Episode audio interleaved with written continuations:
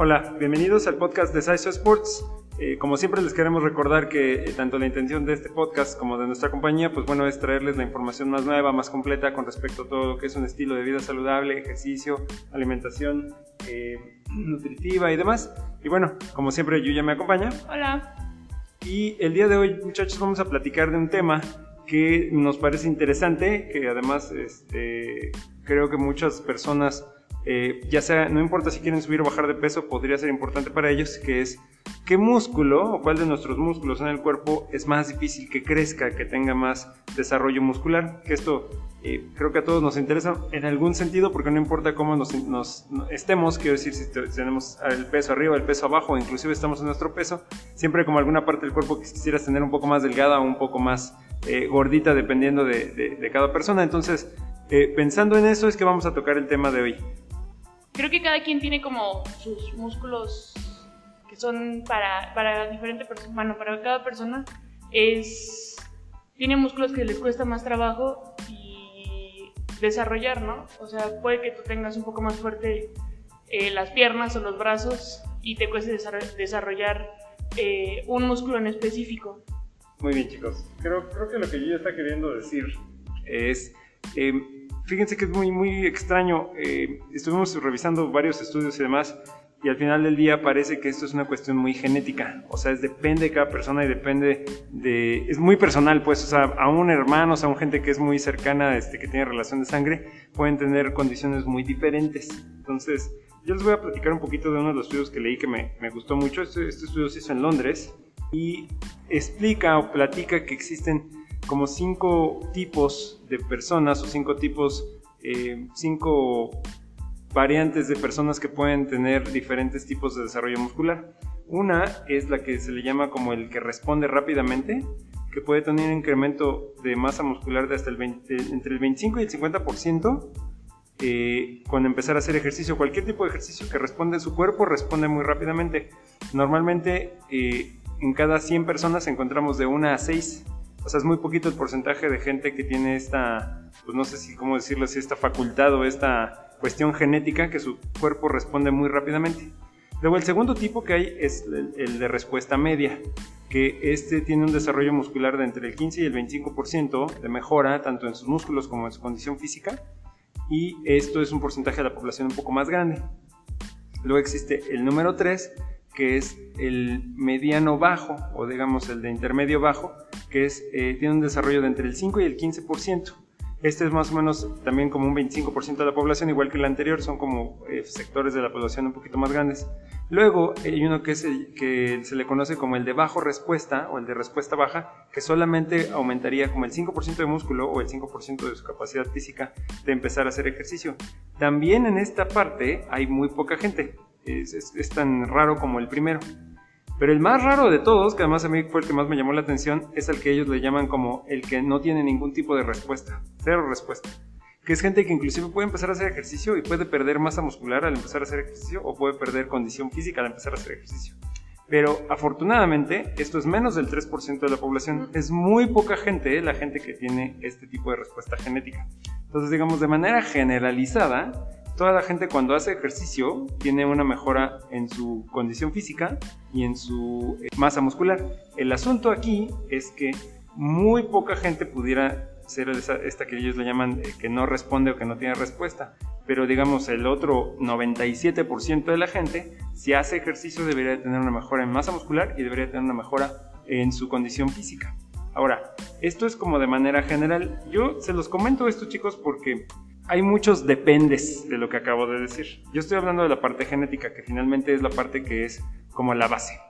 Pero ahorita voy a platicar de cinco factores que tienen que ver con tu desarrollo muscular, que no importa en cuál de estos cinco tipos tú te encuentres, tendrían una influencia sobre tu mejora o no mejora en lo que sea que estés haciendo, ya sea en condición física o en, masa muscular, que es de lo que estamos hablando en este momento.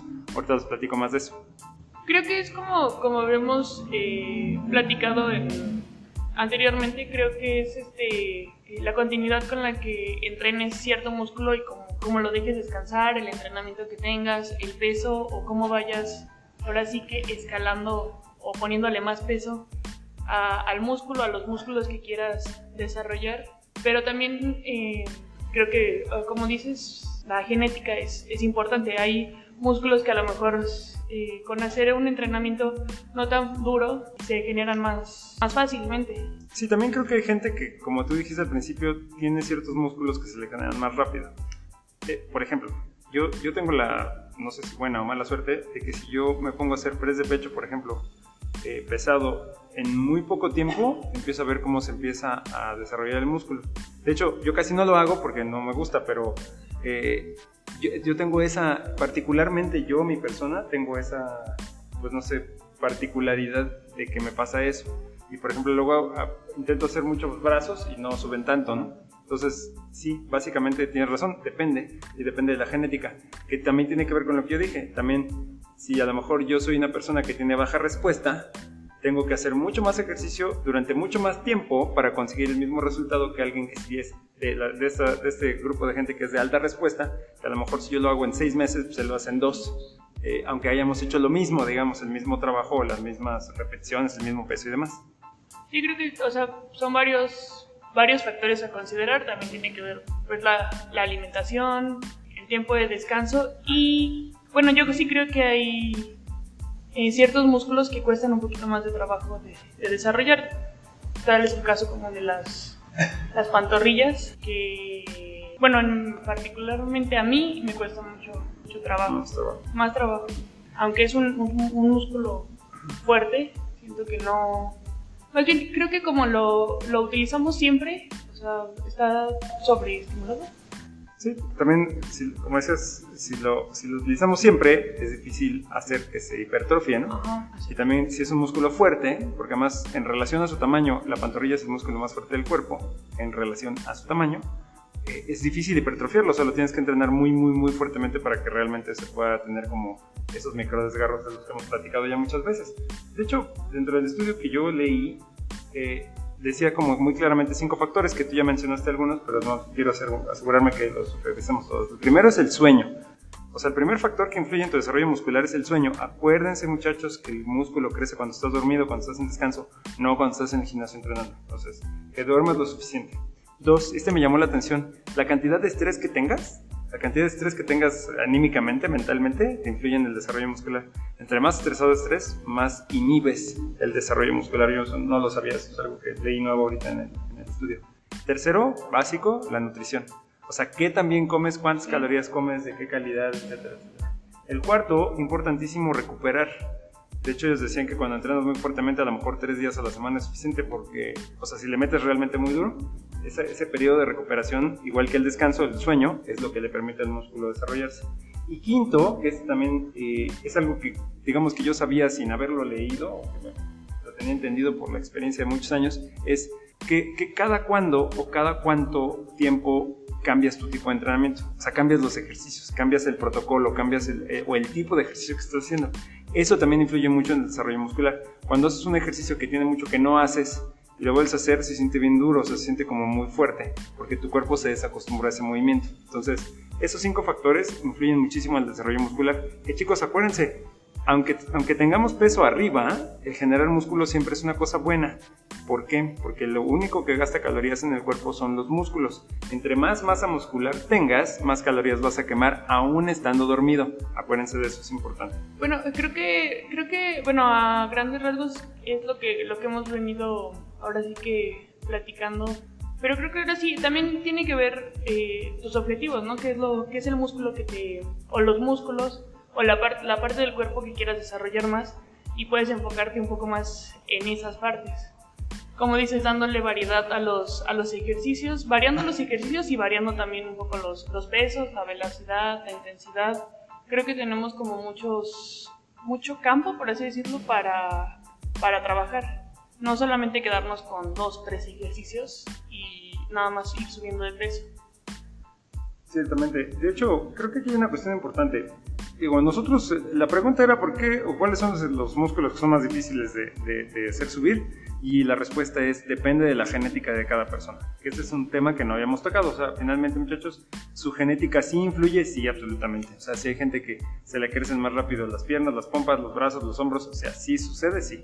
Ahora, eso no quiere decir que no las puedas desarrollar, aunque te costara más trabajo, que creo que es lo que yo ya estoy diciendo un poco. Entonces, También aquí el asunto es este, chicos, de repente creo que caemos un poco, y nos pasa a todos, caemos un poco en, en sobreentrenar, digo, también entender bien, entender bien qué es lo que es sobreentrenar, ¿no? Pero de repente sobreentrenamos, eh, o por ejemplo una chava que dice, no, pues que yo quiero una super pompa, y entonces le hace pompa todos los días, de lunes a viernes, nunca le van a crecer las pompas, o sea, eso no va a suceder porque como ya dijimos, el descanso, la recuperación, la alimentación son factores súper importantes para el crecimiento muscular, entonces si la chava quiere unas super pompas, además de hacer pompa, ciertamente tiene que dejar descansar las pompas para que puedan tener el desarrollo. Entonces, si de repente ustedes ya se sienten un poco eh, atascados o como atorados que no, no suben, no suben, no mejoran, no mejoran, ahí hay varias cosas que pueden hacer. Intenten, si lo que quieren es subir músculo, hay que intentar subir un poco su, consumo calórico, descansar un poco mejor y variar más sus ejercicios. O sea, hay varias cosas, hay varias herramientas que se pueden utilizar para tener un desarrollo muscular más grande. Y también recuerden que no por entrenar más un músculo quiere decir que se va a hacer más grande. No necesariamente. Hay que entrenarlo muy intensamente, pero a lo mejor una o dos veces a la semana, no más de eso. Si lo haces todos los días, va a ser difícil que crezca. También comprender que que toma tiempo, o sea, no va a ser la, primera semana o las dos primeras semanas que entrene eh, súper duro cierta parte del cuerpo o todo el cuerpo, pues voy a ver resultados, sino que es a, largo plazo.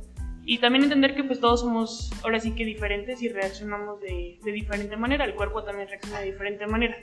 No porque llevemos el mismo entrenamiento que alguien más, nos vamos a ver exactamente igual que esa persona, sino que un poco de paciencia y entender que es, pues ahora sí que una parte genética que sí se puede, sí se puede desarrollar, pero con tiempo y a lo mejor a ti o se te ve de otra manera o se te desarrolla de otra manera, no exactamente igual.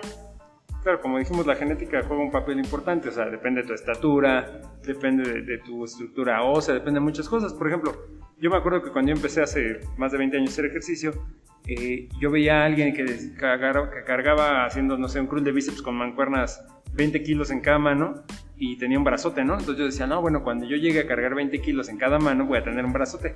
Y no es así, o sea, mi genética es diferente.